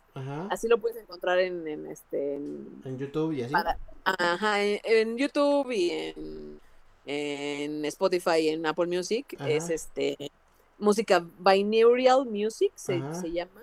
Eh, son eh, beats o, hertz que, te ponen como en un eh, en armonía, o sea, te venga yo aquí a leer ondas así astrales y todo. por ser bióloga, la verdad es que sí me o sea, está demostrado que si estás como en un ritmo zen, puedes en una frecuencia en una misma frecuencia. Escucho música de esa para poder hacer, para calmarme y, si tengo un día muy estresado, hay unas que se llaman eh, Deep Sleep y si te literalmente te truena así. Entonces, si, quieres este, hacer eso, eso está padre. Y bueno, aparte de todo eso, como 20 cosas, porque como soy alérgica, hace poco me, me diagnosticaron que soy alérgica a 2000 cosas. Tengo 20 cosas en mi menú libres de alérgenos y pues mucha gente me preguntó que cómo le hacía y le dije, pues así, ¿no? A veces me antojan cosas, pero pues se me antojan como papas McCain porque no tienen alergenos, son las únicas cosas que no tienen alergenos. Todo lo demás se hace en, un montón de cosas con nueces. Sí. Este, entonces, pues, ajá, entonces pueden, pueden probar eh, cosas sin alérgenos. entonces sería eh, ver películas, documentarse, que creo que eso al final del día te hace más educado el ojo, veas lo que veas, ¿no? Eh, consumir cosas, este, te hace también una agilidad mental eh, distinta el estar consumiendo cosas de todo tipo, ¿eh? O sea, puedes ver cosas muy clavadas o cosas muy básicas, eh, pero también sirve a relajarte, ¿no? O sea, a veces yo también me estreso mucho porque, pues, sabes, también chambeamos mucho. Mi hermano me dijo, güey, pon The Office, la serie, lo puedes ver literal así en cachos, pero vas a ver cómo te vas a cagar de risa, de repente vas, a estar relajado, ¿no? O sea, no tienes que ver algo muy clavado, pero, pero, pero te ayuda. Eh, lo de la, lo de las canciones y la música está padre también. Sí, lo de la música binaural está chida porque sí son hertz que, que te llevan a frecuencia, a esa frecuencia, y entonces te ponen como en esa frecuencia a tu cuerpo y te calmas, ¿no? Porque al final del día, acuérdate que todo, todas las células que se mueven en tu cuerpo siempre están vibrando. Claro. Por alguna cuestión. Sí. O sea, porque, porque es vibrando porque todo tiene contacto enérgico. Recuerda que somos un, un, centro de energía sí, claro. todo el tiempo. Entonces, todo el tiempo está en vibraciones y esas vibraciones hacen que pues, de repente las te descompenses y digas, ay, ¿por, ¿por, qué me duele esto? ¿Por qué me duele aquello? ¿Por qué no puedo dormir? ¿Por qué no se apaga el cerebro? ¿Por qué estoy hablando dormido? O sea, es por eso, ¿no? Porque tu frecuencia está en otra. En otra. Esa música está chida. Pues muy bien. Vero, muchísimas gracias. Creo que valió la pena la espera de ambos lados. Eh, sabes que, y creo que se notó mucho que, que, te admiro y te aprecio muchísimo. Todo lo que haces lo hacen, con, lo hacen con muchas ganas y pues, es, padre poder trabajar juntos. Esperamos poder hacer más cosas juntos. Gracias por darte la vuelta y avísale a Elías que es la próxima víctima. Muchas gracias. La verdad es que eh, para mí es un, halago que, que me digas eso nunca eh, em, en mi vida pensé que podía inspirar a la gente a, que pudieran eh, pues seguir lo que yo hago, que pensaba que pues, estaba loca, ¿no? Y pues estábamos solos. Pero gracias, la verdad es un honor que pueda tener este espacio pues para contar mi historia.